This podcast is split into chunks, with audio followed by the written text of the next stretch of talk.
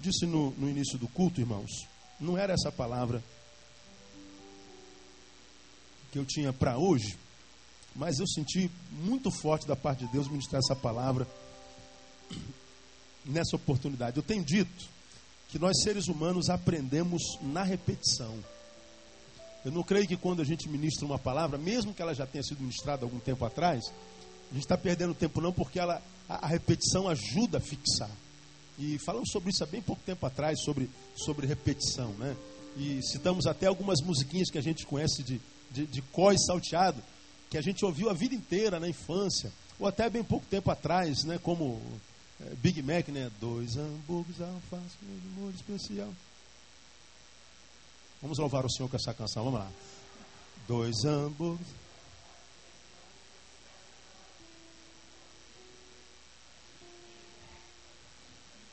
Né?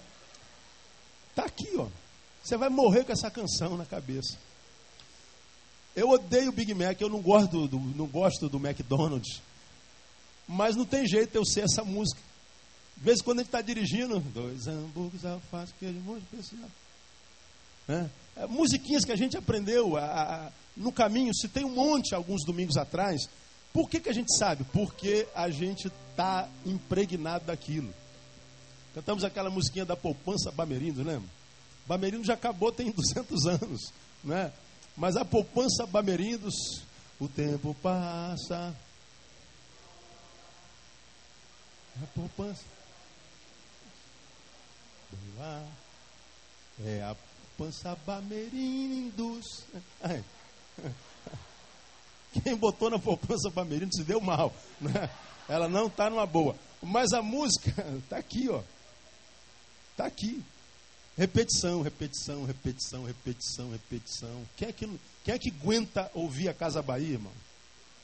Não aguento. Rapaz, quando aparece o anúncio da Casa Bahia, chega a dar um troço na gente. Aí tu vira no outro canal, tá dando também. Aí passa pro outro, tá dando também. Liga o rádio, Casas Bahia. Meu Deus, agora qual é a casa que mais vende? Bahia. Você não tem um móvelzinho lá da Casa da Bahia na tua casa? Tem. Esse negócio de marketing dá certo, de, de, de repetição. Você vai impregnando, a gente nem sabe que está sendo impregnado, contaminado. E aí daqui a pouco a gente está reproduzindo a coisa sem sem, sem pensar, não é, não, é, não é racional, é instintiva. É porque a gente foi sendo impregnado, impregnado, impregnado. E por que não impregnado a palavra, né? Por que não? Musiquinhas que você aprendeu quando você era junior, você era lá do, do, do, do departamento infantil. E que não canta o que? Há 40 anos. Sou uma florzinha de Jesus. Sou uma florzinha de Jesus. Cantem.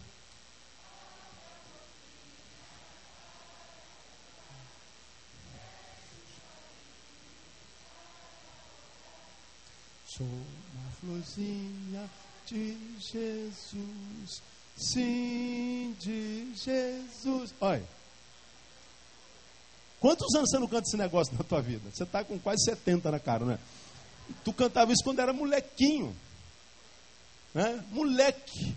A música que eu mais gostava quando era moleque é, é Meu barco é pequeno, tão grande é o mar Jesus segura minha mão, Ele é meu piloto do vai bem na viagem para Jerusalém. Amém. Eita, moleque. Tá aqui, ó, tá impregnado dentro de mim. De vez em quando a gente, a gente dá uma surtada nessa aí, né? Uma, podia fazer um culto sessão nostalgia um dia desse, né? Cantar as músicas do Vencedores por Cristo, do, do Logos, hein? do, do sei lá quantos grupos passaram por aí, né?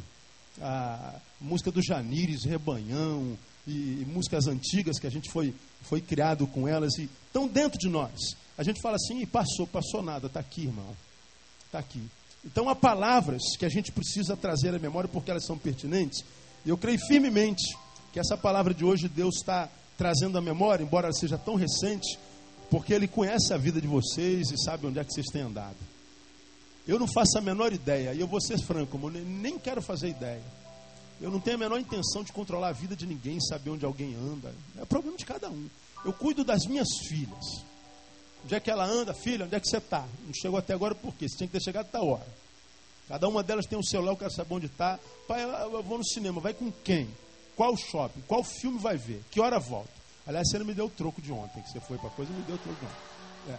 Então, eu, eu quero saber de tudo. é verdade, verdade, verdade. Aí, agora, aonde é que vocês andam? É o problema do pai de vocês, né? Eu ensino o caminho, se vai trilhar o caminho ou não, isso é com cada um de vocês. Mateus 27, você já abriu aí, amém? Versículo 1. Vamos falar de Judas de novo. Judas nos tem ensinado tanto nesses dias, né? Terminei uma série de sermões domingo de manhã, domingo passado, uma série de quatro sermões. O homem a quem o diabo usa. Por que, que entrou em Judas e não em Pedro, ou André, ou Tiago, ou Mateus, ou Simão Cananeu, ou Bartolomeu? Por que, que entrou em Judas? Por que não em outro apóstolo? Por que nele? E nós falamos que para Satanás entrar numa pessoa, ele tem que achar nessa pessoa alguns pontos de contato. Ele não entra em qualquer um. Tem algumas particularidades em algumas pessoas que são comuns a Satanás e que se tornam legalidade na vida dele. Porque nós lemos um texto que diz: Entrou Satanás em Judas. Então nós pregamos quatro sermões sobre isso de manhã. E ele nos ensinou muito. Eu acho que ele vai nos ensinar mais um pouquinho nessa, nessa noite. 27. Chegada a manhã, todos os principais sacerdotes e os anciãos do povo entraram em conselho contra Jesus para o matarem. E maniatando-o, amarrando-o, levaram-no e o entregaram a Pilatos, o governador. Então Judas, aquele que o traíra, vendo que Jesus fora condenado, devolveu compungido as 30 moedas de prata aos principais sacerdotes e aos anciãos, dizendo: Pequei, traindo o sangue inocente. Responderam eles: Que nos importa? Ou seja, o que, que nós temos a ver com isso? Seja isso lá contigo. Tendo ele atirado para dentro do santuário as moedas de prata, retirou-se e foi enforcar-se. Os principais sacerdotes, pois, tomaram as moedas de prata e disseram: Não é lícito metê-las no cofre das ofertas, porque é preço de sangue. Tendo deliberado em conselho, compraram com elas o campo do oleiro para servir de cemitério para os estrangeiros. Por isso tem sido chamado aquele campo até o dia de hoje campo de sangue. Cumpriu-se então o que foi dito pelo profeta Jeremias. Tomaram as 30 moedas de prata, preço do que foi avaliado a quem certos filhos de Israel avaliaram, e deram-nas pelo campo do oleiro, assim como me ordenou o Senhor. Que o Senhor abençoe a sua palavra nessa noite. Amém, amados? Há vidas, há vidas que, que simplesmente nos, nos, nos surpreendem, né? como, como a vida de, de, de Judas. Vidas que, que foram privilegiadas pela vida, foram privilegiados por Deus. Vidas que a gente, no nosso contexto hoje, a gente viu crescer, muitos vimos formarem-se, muitos vimos até Deus usar. Pessoas que nós vimos sendo edificadas na palavra, na vida, no saber, na, na vida profissional, para que a gente olhava e dizia assim, cara, nunca esperei que fulano ia chegar onde chegou, que fulano ia dar no que deu, nunca imaginei que, que, que, que fulano ia frutificar tanto, mas de repente, há alguma dessas pessoas que nos surpreendem ao contrário, mesmo tendo sido é, é, privilegiadas desde o início pela vida, né, tiveram boas escolas, tiveram ah, ah, boa formação, quem sabe boa família, tiveram boa educação, passaram pela religião, quem sabe receberam de Deus uma vocação, mas parece que em dado momento, alguma coisa, naquele período da história daquela pessoa descamba e ela começa a decair, decair, decair, regredir, regredir. E às vezes o fim dessa pessoa que, que teve um, um início surpreendente, proeminente, o fim dele é na sarjeta, o fim dele é no, no buraco, o fim dele é na solidão, o fim dele é na prisão, o fim dele, quem sabe, é no suicídio, como, como Judas.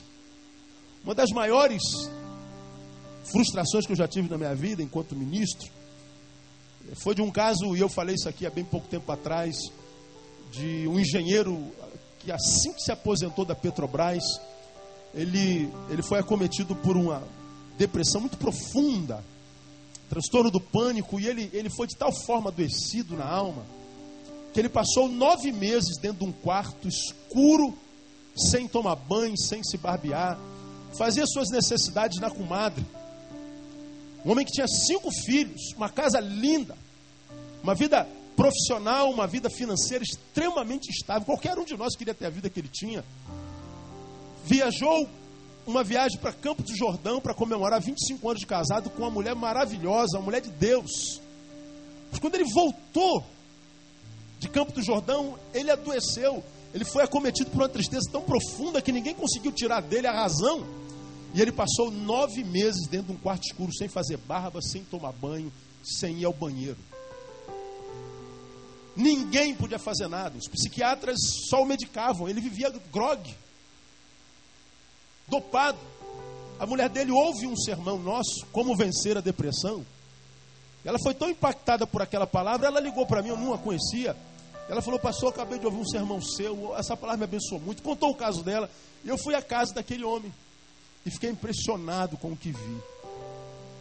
Porque o quarto não reverberava o que era a casa. A casa de fora, um lugar lindo, uma piscina, um quintal com jardim. Mas a, a, o quarto era um quarto muito sinistro. Eu comecei a conversar com aquele homem. Eu comecei a usar as técnicas para as quais eu me preparei. Comecei a usar a unção do Espírito Santo de Deus. Eu consegui tirar aquele homem do quarto. Numa semana ele fez barba, ele tomou banho. Ele saiu do quarto. Eu consegui fazer com que aquele homem limpasse a sua piscina. Depois de um mês, cheguei a dar uma caminhada com ele matinal.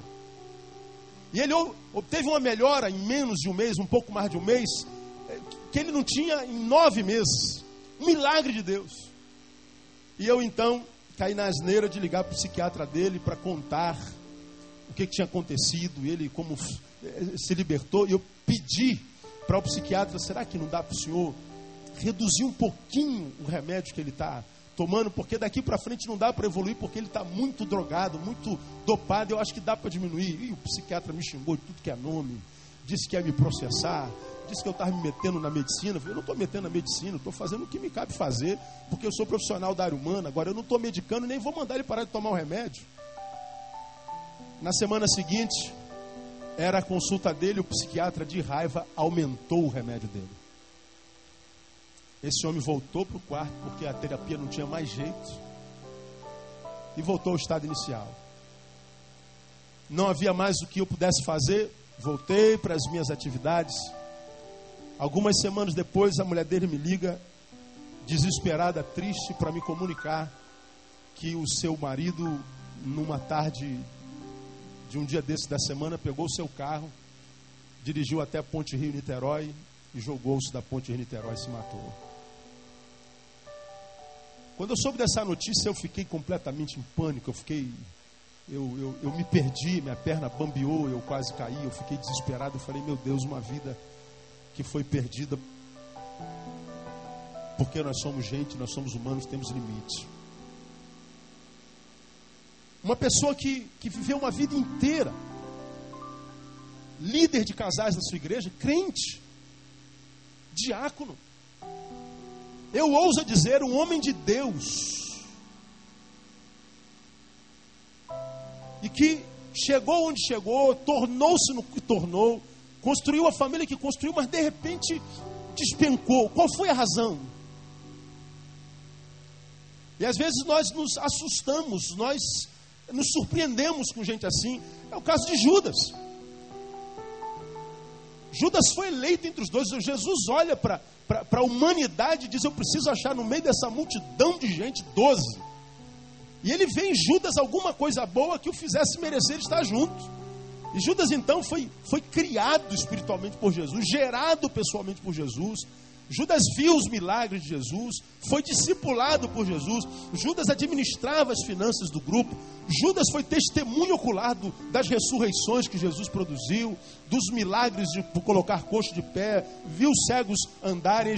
Judas estava quando Jesus mandou a tempestade cessar, o vento cessar. Judas viu tudo isso. E a gente diz: caramba, então, pessoas que vivem o que Judas viveu, vai terminar a vida gloriosamente. Mas a gente vê que Judas, ele troca tudo o que Jesus gerou nele por aquilo que os fariseus podiam dar para ele. E ele se vende por 30 moedas. Então Jesus é morto. E aí ele percebe então, quando o Messias é morto, que as 30 moedas diante do que Jesus foi nele e fez nele através dele, as 30 moedas não valiam nada, ele é tomado por uma por uma por uma um remorso tão profundo que ele volta aos fariseus, joga a moeda dentro do templo e diz assim: Eu não quero saber dessa moeda, porque isso é moeda de, de sangue inocente. E os fariseus dizem: Eu não tenho nada a ver com isso, o problema é teu, você vendeu porque você quis. Diz o texto que ele saiu para se enforcar. Lá em Tiago, lá em Atos capítulo 1, versículo 18, diz que ele subiu no lugar, se enforcou, seu corpo caiu no chão, suas entranhas saíram. Foi assim que o Judas terminou. Foi o apóstolo que andou com Jesus, mas seu fim foi suicídio. Por quê? Quantas pessoas você conhece na, na, na tua relação? Você viu crescer, gente boa, mas que hoje está onde? Está na sarjeta, está quebrado. Quantas famílias você viu? Esteve no casamento, você foi padrinho, foi madrinha. Você diz: caramba, como esse casal? Esse casal vai dar certo. Essa família vai ser tremenda, vai impactar. Essa família vai ser diferente do, do que está aí no geral. Ela vai terminar só quando a morte chegar. Mas hoje, de repente, eles se odeiam. Quantos filhos de Deus começaram na casa do Pai, estiveram aqui nesse altar. Deus usou, foram instrumentos usados, poderosíssimos na presença de Deus. Hoje estão onde? Estão aí, ó, na sarjeta existencial, sem paixão por Deus, sem paixão pelo que é dele. O que, que acontece com alguns? Talvez esse seja você.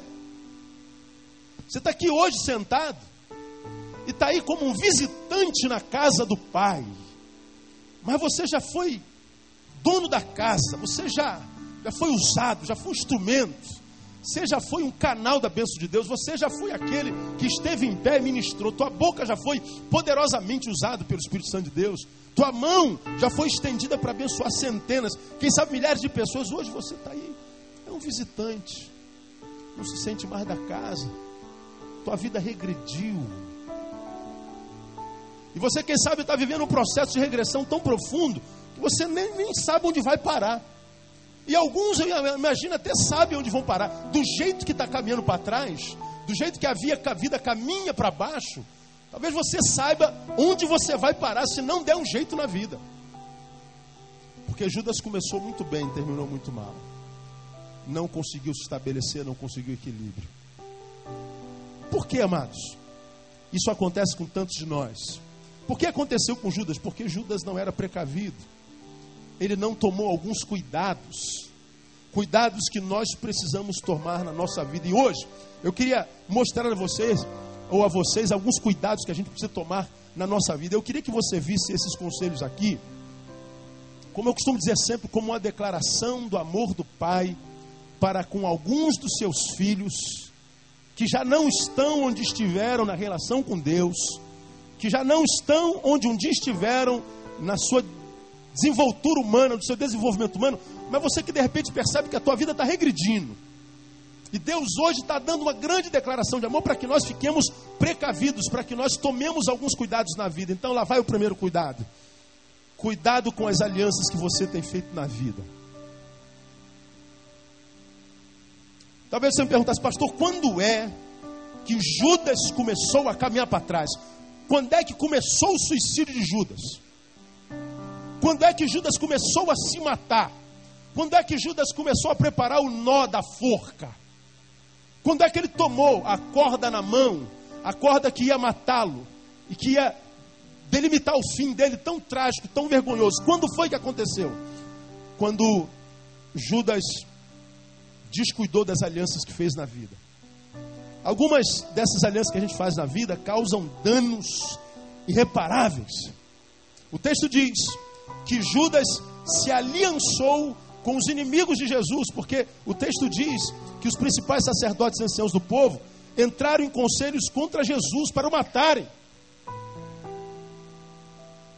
Eles sentaram-se e começaram a planejar: como é que nós vamos fazer para pegar Jesus? Porque o cara é amado pelo povo, nós não podemos simplesmente pegar o homem do meio do povo, porque a gente cria uma resistência no povo e o povo se levanta contra nós. Nós temos que usar de estratégias. Nós temos, quem sabe, de usar alguém que está perto dele.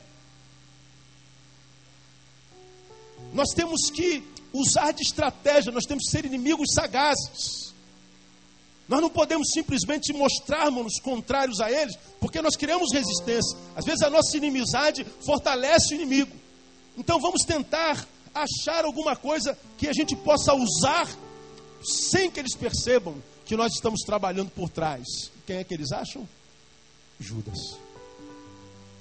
Descobriram que o Judas tinha fraqueza, dinheiro. Judas tinha ganância. Judas, vamos falar sobre isso já já. Judas era alguém que estava aliançado com Jesus, mas a aliança não era profunda. Era uma aliança superficial. Os fariseus percebem isso, o sumo sacerdote percebe isso, porque os nossos inimigos, amados, que vêm a serviço de Satanás, você sabe que Satanás está na terra para cumprir uma missão tríplice. Qual é a missão de Satanás na terra? Digam vocês: matar, roubar, destruir. Vamos juntos, o que, que o diabo veio fazer aqui, irmãos? Matar, roubar e destruir. Isso é claro na palavra. Naquela reunião de Jó, capítulo 1, quando Satanás se apresenta diante dos filhos de Deus, Deus pergunta para Satanás: Satanás, de onde tu vens? Ele diz assim: Eu vim de passear pela terra, de andar por ela. Satanás está dizendo: Eu venho do lugar onde eu me divirto, Deus. Eu venho do meu playground. Eu venho de andar pela terra e a palavra é essa: passear por ela.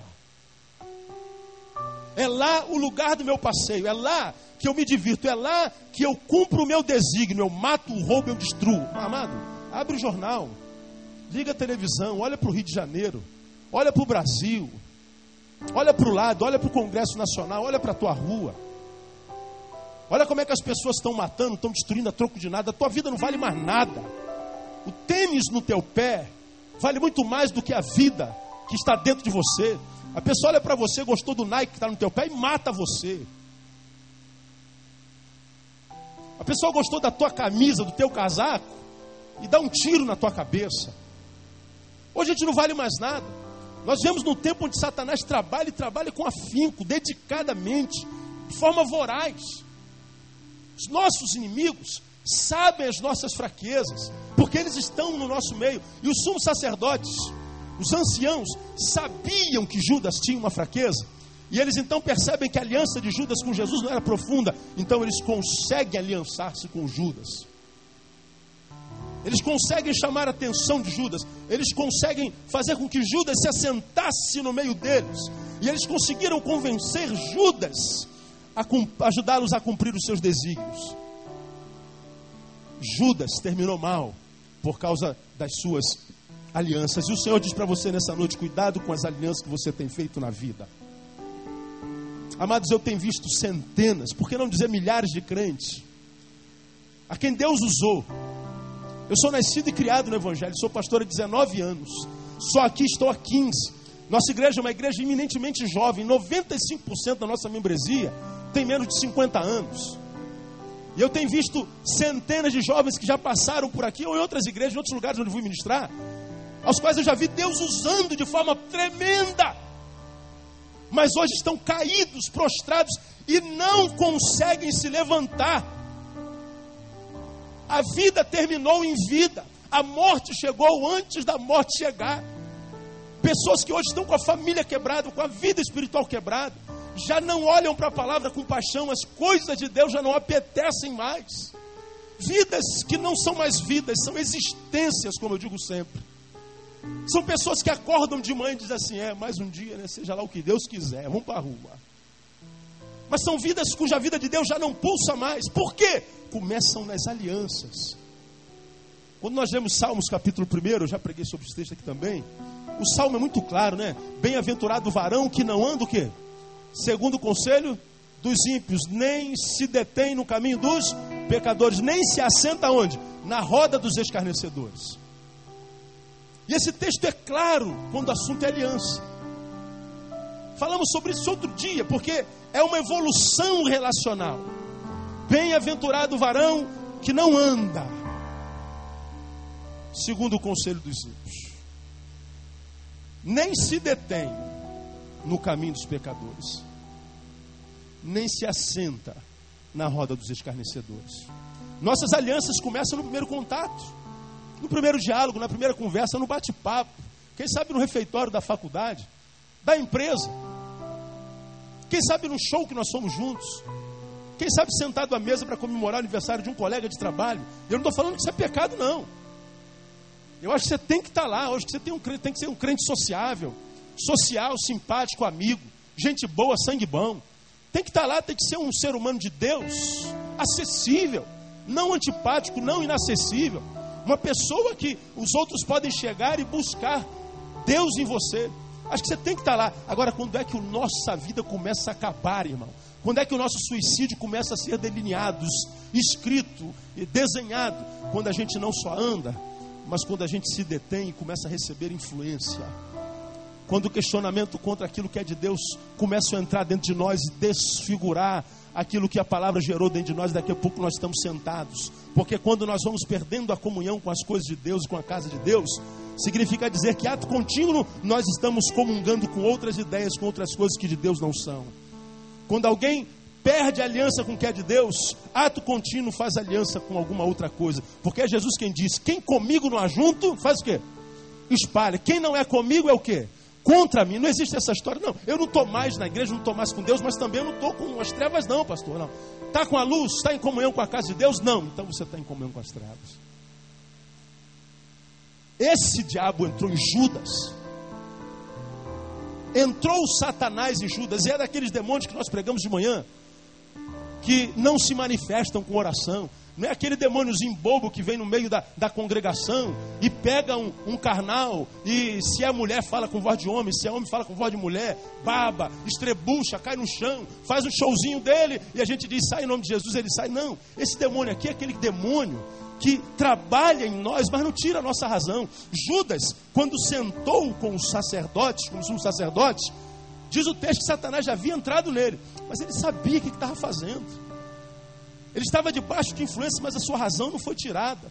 Ele voltava para o meio dos apóstolos, ele cantava, ele participava da ceia, voltava para tramar com o sumo sacerdote.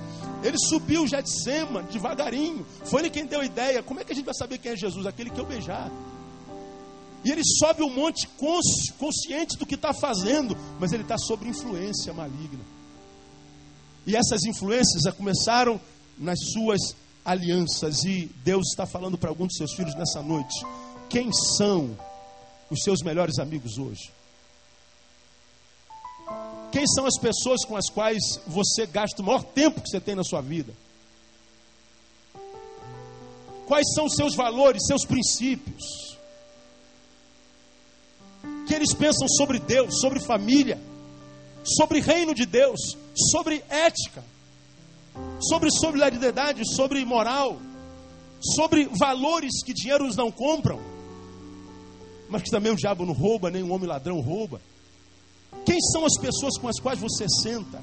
Quais são as influências que eles têm tido sobre você? Porque a Bíblia é clara sobre isso. Efésios capítulo 5, versículo 11 diz: Não vos associeis às obras das trevas, antes, porém, condenai-as. E há uma palavra em Provérbios, queria ler com você. Abre a tua Bíblia aí em Provérbios capítulo 1. Provérbios capítulo 1. Provérbios 1. Essa é uma palavra de sabedoria, está em Provérbios. Provérbios 1, 10. Olha aqui que o sábio diz para o seu filho. Filho meu, se os pecadores te quiserem seduzir, qual o conselho? Lê você. Não consintas. Filho meu, se os pecadores quiserem te seduzir, não consintas. Ele está como que dizendo: olha, a sedução é certa. Todos nós somos tentados, todos nós somos seduzidos, todos nós recebemos o convite de alianças que querem nos levar para longe de Deus ou amenizar a paixão que temos pelas coisas de Deus. Deus está dizendo assim: olha, se a sedução é impossível, cabe a você não permiti-las. Agora, olha para você, amado, a quem Deus está amando nessa noite. Ponha-se do lado daquele homem que você era cinco anos atrás, por exemplo. E diga para você se você evoluiu na intimidade com Deus ou se você regrediu na intimidade com Deus. Ninguém pode responder isso por você, senão você mesmo. Diga para você se a tua intimidade com a casa de pai, com os filhos do pai, ela evoluiu ou você percebe que você nesse campo está regredindo. Olha para você e compare-se com o homem que você era cinco anos atrás. E responda para você: a tua intimidade com o reino de Deus aumentou ou diminuiu? Se diminuiu, essa palavra é para você. Deus está falando, cuidado com as alianças que você tem feito. Porque hoje, no meio do caminho, Ele está te mostrando que você, quem sabe, está abrindo mão da evolução no reino de Deus para construir o teu próprio reino. Ah, pastor, eu estou ocupado com a faculdade, pastor. Pastor, eu estou trabalhando demais, pastor. Pastor, eu estou namorando demais. Pastor, eu estou. Não é só você que está. Quantos aqui trabalham de dia e estudam à noite? Levante a mão bem alta assim. Olha quanta gente aí. Ou quantos que já não estudam mais à noite? Trabalharam de dia e estudaram à noite? Levante a mão bem alta. Quase todo mundo. Quantos trabalham muito aqui? Quase todo mundo. Não é só você, filho. Agora perceba, para você se justificar para si mesmo da tua regressão quando o assunto é reino de Deus e Deus do reino, você tem que mentir para si mesmo. Eu estou trabalhando demais, muita gente trabalha demais. Oh, pastor, eu estou estudando demais. Não, não é para mim que eu não pergunto nada para ninguém. Tem que mentir para Deus. Deus, eu estou estudando demais. Deus, eu estou é, é, muito ocupado. Você está dizendo, não, quem está na igreja é tudo vagabundo, ninguém estuda, ninguém trabalha, ninguém é ocupado. Aquilo lá é a reunião do clube do Bolinha e da Luluzinha. Do já estão com a vida ganha. Eu não, eu estou construindo a minha vida, eu não tenho tempo para essas coisas. Quando eu me aposentar, eu vou trabalhar para ti, Deus. Quando eu casar, eu vou trabalhar para ti, Deus. Quando eu me formar, eu vou trabalhar para ti. Só que é possível que você nunca venha fazer isso porque você já está em processo de regressão. Tenho ensinado aos irmãos que muitas vezes nós queremos motivarmos a nós mesmos, tentando nos comparar com A, B ou C. O fulano conseguiu, eu vou conseguir também. E, e, se ele correu atrás, eu também vou correr. Só que a gente não tem que se comparar com os outros, não, irmão. Nós temos que nos comparar conosco mesmos. Pois é essa comparação que Deus faz de nós. Deus quer que nós nos ponhamos, ainda que, que, em termos de reflexão, aquele que nós éramos há um ano atrás, há dois anos atrás. E se eu perceber que eu não evoluí, enquanto em, em direção ao reino, Deus está falando assim: ó, para, reconsidera teu caminho, porque você está andando para trás, mesmo que na vida material você esteja andando para frente. Quantos aqui na nossa igreja a gente não vê acontecendo isso, irmão? Quantos? Agora, essa palavra é a palavra de um Deus que ama você de tal forma que Ele está dizendo assim: filho, eu estou te alertando no meio do caminho. Você ainda pode voltar atrás. Você ainda pode voltar ao teu primeiro amor, porque uma das acusações que Deus faz, uma das suas mais poderosas igrejas, das mais pujantes, das mais producentes, é que tu deixastes o teu quê? Primeiro amor. Você não é mais o mesmo. Deus fala para aquela igreja: estou vendo que você é obra, que você trabalha, que você faz, mas você não faz mais da mesma forma. Filho, você quis tanto tempo entrar numa faculdade, entrou, e agora?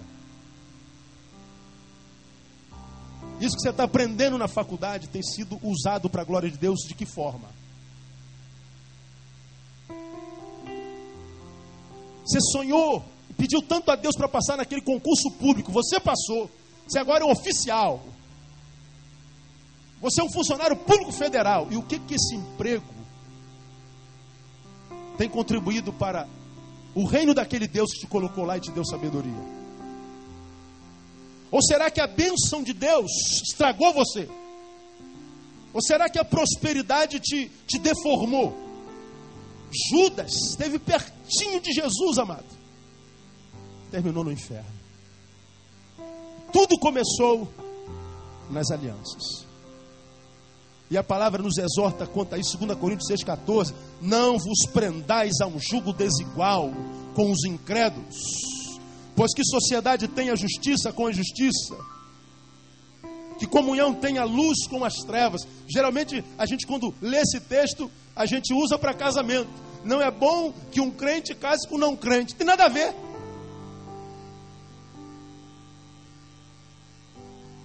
Porque prender-se a um jugo desigual não tem a ver com religião, não, nada a ver. Quando essa palavra foi escrita, não tinha religião estabelecida, não tinha o catolicismo, o protestantismo, o espiritismo, o, o budismo, da, da forma institucionalizada como está aqui, não. A coisa é mais profunda, a coisa é mais séria. Ele está falando: olha, não estabeleça aliança com pessoas que, à luz do teu próprio discernimento da palavra, você percebe nada tem a ver com a palavra, portanto nada tem a acrescentar. Não se torne um com ele. Essa aliança pode ser na faculdade, pode ser no namoro, sem casamento. Essa aliança que se chama julgo desigual pode acontecer dentro da igreja, entre irmãos da mesma membresia. é membro da tua igreja, mas quando você se relaciona com ele na intimidade, você vê que ele não tem nada de Deus dentro de si. Ele só tem o um nome escrito lá no livro, no hall de membros, mas ele não tem Deus dentro dele. E a Bíblia está dizendo: não se prenda a esse irmão. E o Senhor nos ama hoje com essa palavra, dizendo: olha, cuidado com as alianças que você tem vivido, porque você sabe que do jeito que você está indo, lá na frente você vai olhar para trás e falar assim: ó, perdi meu tempo, joguei minha vida fora. O Senhor está dizendo hoje para você: volta reconsidera o teu caminho. Quantas famílias, irmãos, acabadas por causa disso? Vou viver um novo amor, vou ter uma nova experiência sexual. Vou trocar a minha de 40 por duas de 20. Aí troca, depois percebe que a idade não significava nada. E agora chora sozinho, quem sabe cercado de gente nova mas que nunca mais serão companhias para você em época alguma na vida. Cuidado com as alianças que você tem feito na vida. Segundo, cuidado com a maneira pela qual você tem obtido lucro. Hoje prevalece como em tempo algum a lei de Gerson, né? Levar vantagem em tudo. Tudo por dinheiro. Quem quer dinheiro? Oi. Quem quer dinheiro? Hoje prevalece a lei do menor esforço. Para que, que uma mulher vai estudar se ela tem bunda?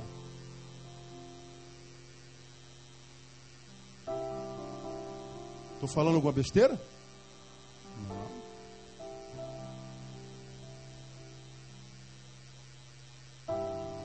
Para que, que eu vou estudar se eu posso ir para os Estados Unidos ser prostituta de luxo? Derruba até governador de Nova York? Posso ir para a Espanha ganhar dinheiro. Eu posso ser garota de programa, afinal de contas, você acha que Deus me deu esse corpo bonito para quê? É a lei do menor esforço, tudo por dinheiro. A gente quer ganhar dinheiro de qualquer jeito. Igrejas hoje estão cheias de gente querendo ganhar dinheiro. Depois da teologia da prosperidade, irmão, igrejas lotam. Deus é nosso servo. Tudo por dinheiro, dinheiro, dinheiro, dinheiro, dinheiro e dinheiro. A gente só pensa em dinheiro. Dinheiro nunca é demais, nunca. Todo mundo gosta. De... Alguém aqui gosta de dinheiro? Tem alguém que gosta de dinheiro? Só, só. Quem gosta de dinheiro aqui? Levanta a mão. Ah, tem um bocado de gente hipócrita aqui. Eu vou pregar para quê? Não vou ouvir mesmo.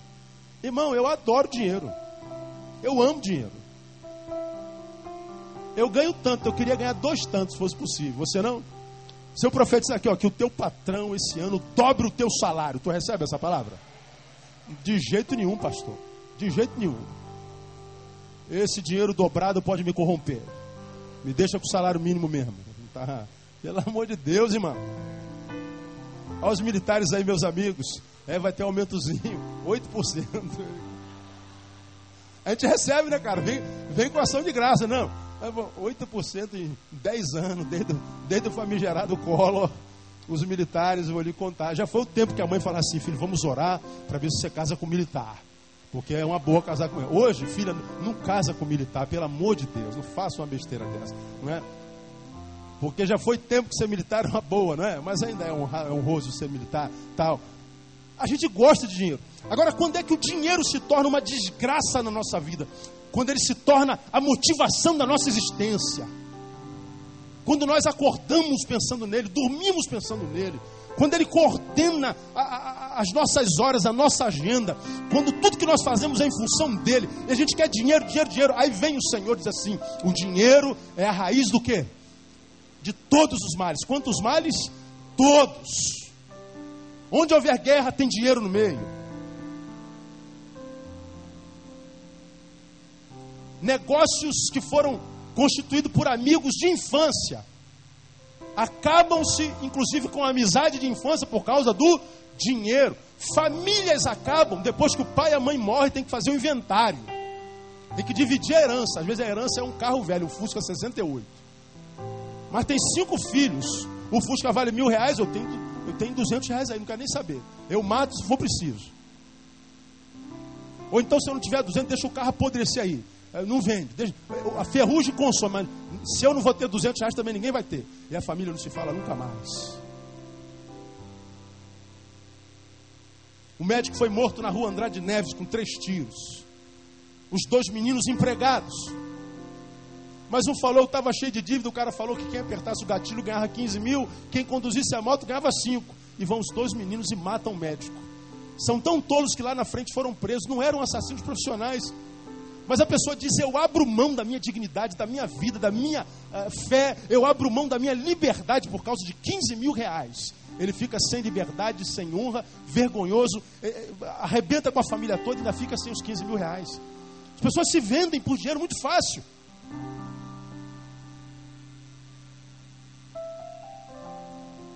E vem o Senhor e diz assim: cuidado com a forma pela qual você tem obtido lucro, cuidado com a forma com a qual você tem lidado com dinheiro.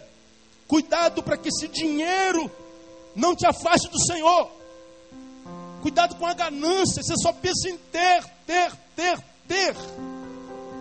Eu não vou na igreja porque a igreja fala em dar, não me, me peça qualquer coisa, menos que eu bote a mão no bolso, pelo amor de Deus. Porque eu me ofendo, porque mamão é o meu Deus. Meu negócio é ganhar dinheiro. Quantos maridos têm perdido família porque não querem investir no, na vida dos filhos? Não querem investir na vida da casa, da família, da esposa, vice-versa. Dinheiro, dinheiro, dinheiro, dinheiro, a rede de todos os males. Eu tenho dito que tem pessoas que são tão pobres hoje, mas tão pobres, que tudo que tem é dinheiro, nada mais.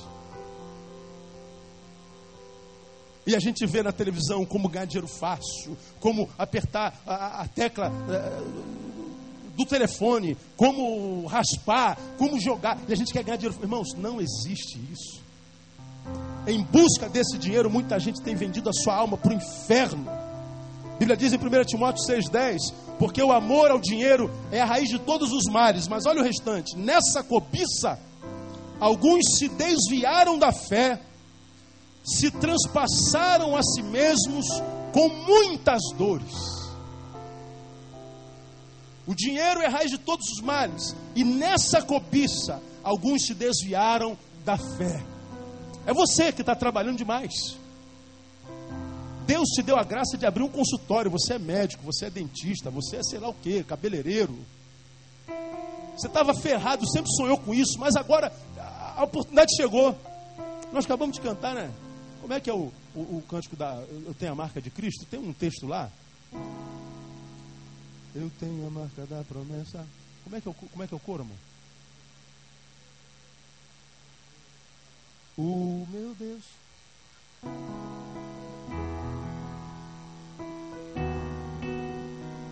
O meu Deus nunca falhará. Olha o que nós cantamos aqui, irmão. Eu sei o que? Diga comigo. Que chegará minha vez. Minha sorte, Ele mudará diante dos meus olhos. O meu Deus nunca falhará. Olha o que nós estamos cantando. Eu sei que chegará minha vez. Minha sorte ele mudará diante dos meus olhos. Aí Deus muda a tua sorte, o teu dia chega. Pastor, consegui montar meu consultório. Pastor, queria que o senhor fosse olhar orar, porque eu consegui montar o meu salão. Consegui abrir meu armarinho, pastor. Consegui comprar meu caminhão, pastor. Consegui, consegui, consegui. Oh, glória, Deus, chegou a tua vez. Aliás, irmão, deixa eu profetizar. Vai chegar a tua vez. Diga, irmão, que está do seu lado, vai chegar a tua vez, irmão. Você recebe essa palavra, amém? Diga assim, ó, vai chegar a minha vez. Mas que seja no tempo de Deus. O dia chegou. Aí tu abre o teu consultório, você começa a trabalhar no domingo. Na quarta-feira trabalha até a noite. Porque, pastor, na quarta-feira tem mais um clientinho, mais 30 conto que entra. No domingo tem mais dois, mais 60, pastor. Falei, cara, você não tinha nenhuma a vida inteira. Agora você trabalha segunda, terça, quarta, quinta, seis, sábado. O Senhor diz assim: separa um dia da semana para passar comigo em comunhão com o meu povo, ouvir a minha palavra. Para que você sirva-me através dos teus dons na casa do Pai. Não seja ganancioso, trabalha todo dia, mas separa o tempo que compete a mim. Lembra que você viveu sem isso a vida inteira. Dá para viver sem essa noite, sem esse dia. Aí cito aqui aquele churrasquinho que tem lá na, na Rio Grande. Faço comercial dele com alegria. Eu moro lá e, e vira e mexe, a gente come churrasquinho lá, encontra um cara de gente da igreja lá. Atravessa ali o Catone e vai lá. Começou com, com, com uma portinha desse tamanho assim. Quem, quem conhece esse churrasquinho? Levante a mão aí. Pois é, um monte de gente conhece. Começou nessa portinha.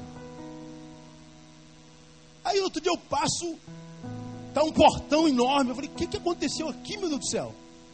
Lotou um dezena de mesas, cadeiras lotado, parece um restaurante grande, enorme. Eu falei, meu Deus, o negócio alargou as estacas aqui, conversando com o dono, que é crente. Você chegar lá domingo, onde todos os crentes geralmente vão para comer, porque é irmão, ele não abre. Domingo passou é dia do Senhor.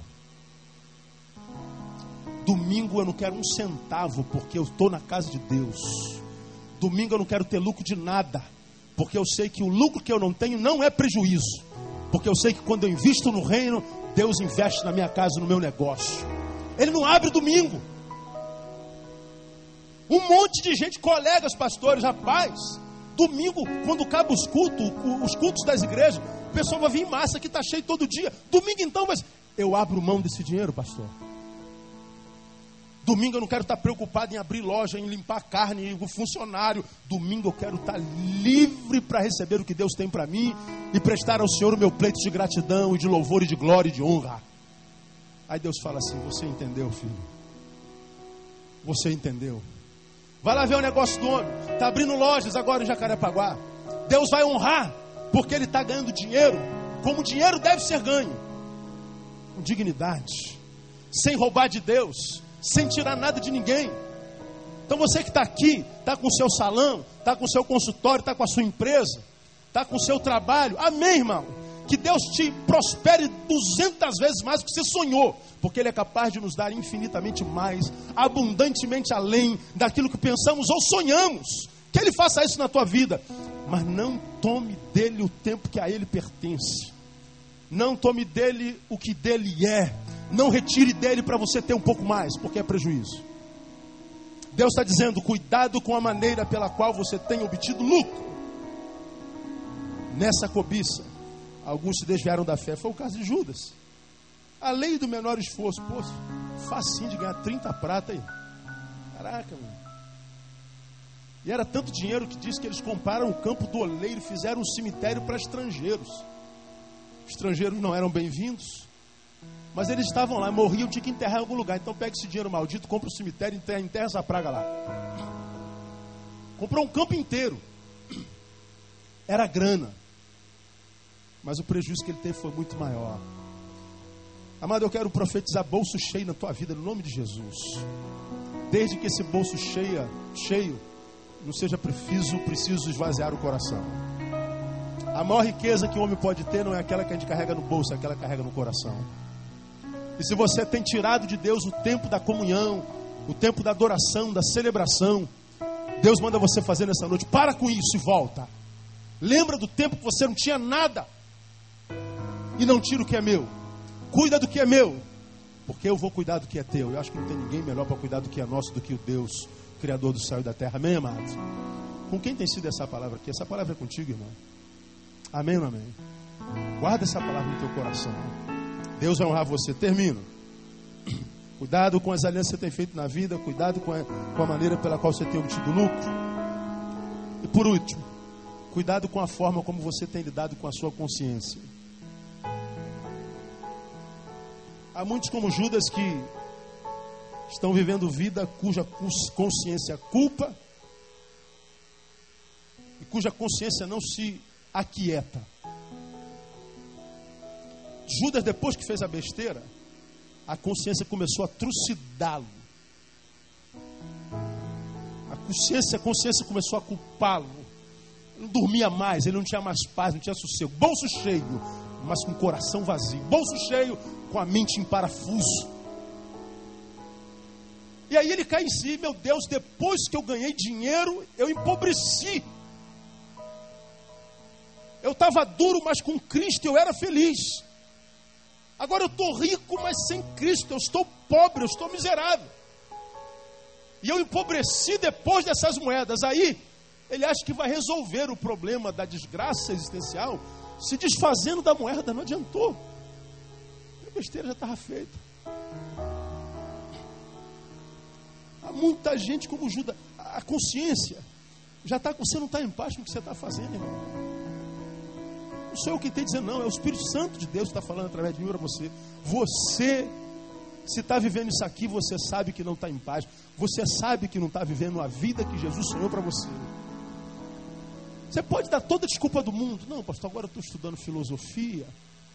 Eu estou estudando história. Eu estou estudando né, algumas coisas muito profundas do saber humano. Estou me tornando intelectual. Estou fazendo pós-graduação em humanismo, existencialismo.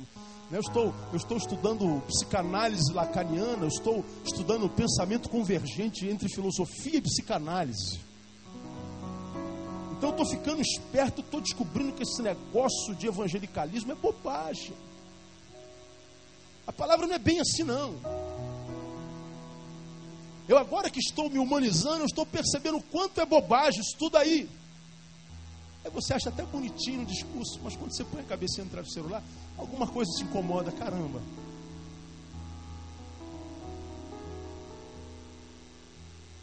Eu sinto saudade de Jesus. Sinto saudade do tempo em que eu era puro, enquanto eu servia, dançava, tocava, cantava, ministrava. Quando eu celebrava no meio da massa, ninguém me via, mas eu, eu saí de lá alimentado, abençoado capacitado. Mas essa riqueza intelectiva está te empobrecendo. Eu não tenho nada contra a riqueza intelectiva, eu incentivo isso demais.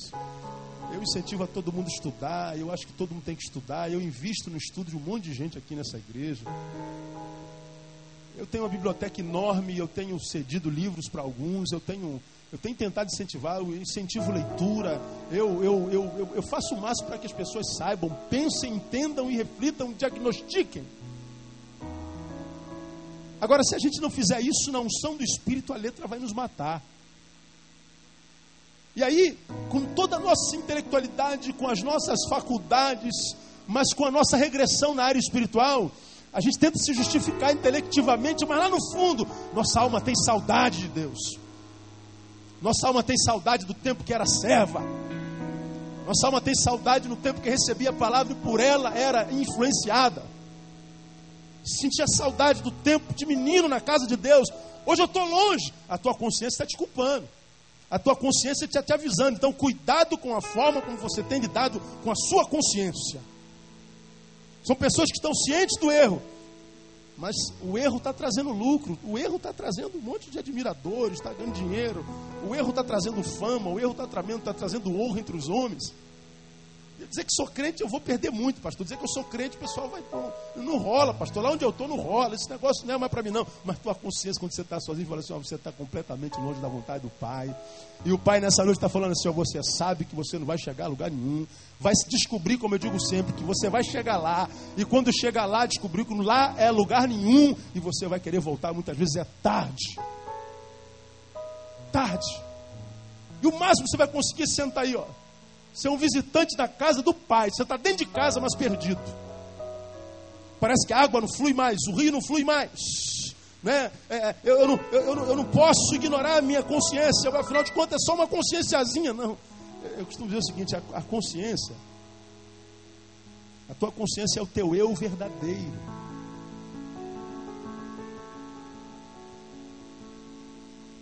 É esse teu eu verdadeiro tentando te mostrar que esse eu que te dá lucro não é o teu verdadeiro eu. Se você está aqui ó, vivendo uma vida de prazeres, mas que lá no fundo tua consciência te acusa, a tua consciência é o que você é. Tentando te mostrar que o que você está fazendo é a produção de um eu falso, de um impostor. Daí o livro de Brenna Manning, O Impostor que Vive em Mim, que eu indiquei há uns três meses atrás. O livro é maravilhoso. Nós temos vários eus dentro de nós que se posturam diante da vida. E eu vou dizer uma coisa para você: se o que você faz traz crise de consciência, ouça a tua consciência. Porque é o teu verdadeiro eu dizendo que o eu que você é hoje é um mentiroso, é uma farsa. E nenhuma mentira prevalece diante do Deus que é o Deus da verdade. Você vai se arrepender e vai chorar um dia.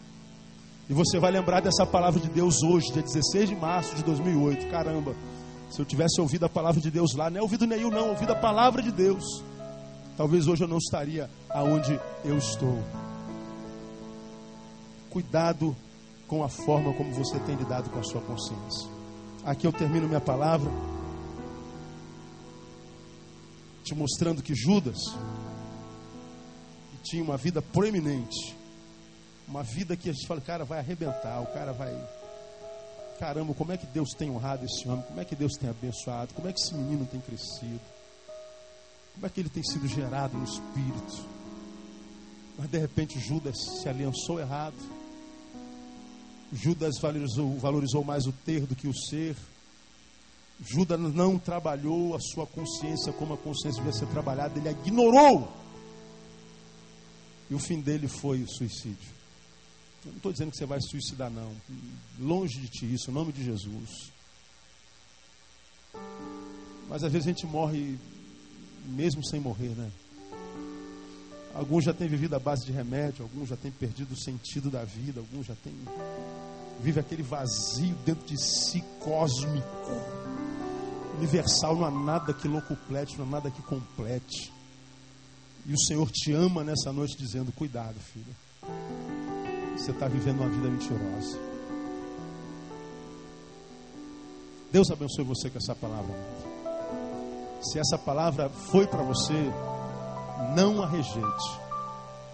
Deixe ela frutificar na sua vida. Hoje, você está tendo um prazerzinho, né? Legal. Ah, é tão gostoso, pastor. Tão puro, tão, tão maravilhoso. Não pode nem ser pecado um negócio desse. O que, que a palavra fala? Você sabe que você está perdendo tempo. E Deus está falando, volta já. Porque Ele ama você e conta com você ainda. Amém, amados? Eu queria terminar essa palavra orando, essa, esse culto de hoje orando. Por aqueles para quem essa palavra foi direcionada. Eu não acredito que ela tenha sido para todos, mas ela foi para alguns. Essa palavra foi para você. Ninguém tem nada a ver com isso. Só você. Agora, de repente, você está aqui falando assim: Senhor, eu, eu entendi o teu recado. Eu sei que essa palavra foi para mim. Eu quero voltar. Eu quero voltar ao primeiro amor. Eu queria que o Senhor me desse uma nova oportunidade, gerasse em mim força para que eu pudesse mudar essa cultura distante que eu creio na minha vida entre a minha pessoa e a tua pessoa. Eu reconheço que eu tenho andado longe, que posso fazer muito mais. Eu reconheço até que a tua bênção me afastou de ti. Eu reconheço que eu tenho desenvolvido alianças que não tem nada a ver com o que é teu. Eu tenho valorizado mais o ter do que o ser. Eu tenho eu tenho lutado contra a minha consciência, mas eu não quero mais, eu quero voltar, eu quero ser o que eu sou no teu coração. Se essa palavra foi para você, eu queria orar com você. Nós vamos cantar uma canção que cantamos domingo passado. Quando a música, quando a música esmorece, o resto desaparece. Simplesmente a ti me achego. Simplesmente a ti me achego, ansiando oferecer. Olha. Ansiando oferecer algo de valor. Essa palavra foi para você? Algo de Sai do teu lugar, vem aqui, eu quero orar com você. Para abençoar teu coração. Você vai dizer para ele: mais que uma canção eu te darei. Mais que uma canção eu te darei. Pois apenas uma canção não é o que queres. Pois apenas uma canção não é o que quer. Não é mesmo, quer muito mais que isso. Mais profundo busca, Senhor. Mais profundo busca, Senhor. Do que os olhos podem ver. Do que os olhos podem ver. Queres meu coração. É isso mesmo. Meu coração. Então diga para ele: estou voltando à essência. Vamos ficar em pé, amados. Estou voltando à essência da adoração. E a essência és tu. E a essência és tu. A essência és tu, Jesus. A essência és Diga a ele: ó, oh, me perdoas. Jesus. Pelo que eu fiz dela. Pelo que eu fiz dela. Quando a essência és tu. Quando a essência és tu. A essência és tu, Jesus. Esse é aquele tipo de palavra que ninguém pode dizer assim: Fulano tinha que estar aqui para ouvir isso. Não. Se Fulano tivesse que ouvir isso, ele estaria aqui. Quem tinha que ouvir isso é você. O que nós estamos fazendo aqui nessa noite é o seguinte: você pode optar por viver essa vida que parece ser, ou confessar ao Senhor, Pai, eu só pareço, mas não sou, mas eu quero ser para a glória do Teu nome. Você pode continuar vivendo, o problema é seu, de ninguém mais. E Deus, para agir na nossa vida, Ele só precisa de uma postura nossa, um passo de fé. Porque o coração do homem é uma porta que só se abre do lado de dentro. Só tem fechadura lá de dentro. O diabo ele bota o pé na porta e arromba. Ele mata, rouba, destrói. Deus não. Deus diz: Eis que estou à porta e bato. Se alguém abrir, eu entro. Se não abrir, ele não entra. Deus respeita nosso livre-arbítrio. Então nessa noite Deus está falando assim: ó, Eu sei, filho, das tuas alianças. Eu sei do que você tem feito com dinheiro. O que ele representa para você. Eu sei da tua vida. Eu sei que a tua consciência te acusa. Você tem lutado contra ela. A tua consciência é o que você é. Ele está dizendo assim, filho, compare-se com o que você era ontem. E veja como você regrediu na relação comigo. E regredir na relação comigo não pode ser superado por nenhuma, nenhuma evolução na vida. Nenhuma evolução na vida compensa a regressão da relação comigo. Então o Senhor está dizendo, eu estou te dando oportunidade de voltar. Estou te dando oportunidade de voltar. Vamos cantar mais uma vez. Logo a par nós vamos orar e vamos embora. A música esmorece, O resto desaparece. o resto desaparece. Simplesmente a ti me achego. Simplesmente a ti me achego. Ansiando oferecer. Ansiando oferecer Algo de valor. algo de valor. Abençoar. Abençoar teu teu coração. Diga ele assim: mais que uma canção eu te darei. Mais que uma canção eu Pois apenas uma canção não é o que queres. Não é mesmo? O que apenas é uma canção? Qualquer um pode Não cantar. é o que queres. Mais profundo. Busca, Senhor, é verdade. Mais profundo busca, Senhor. Do que os olhos podem ver. Do que os olhos Aleluia. Declare, queres meu coração. queres meu Então erga a tua voz e diga: Estou voltando. Estou voltando à essência da dor. A essência és tu.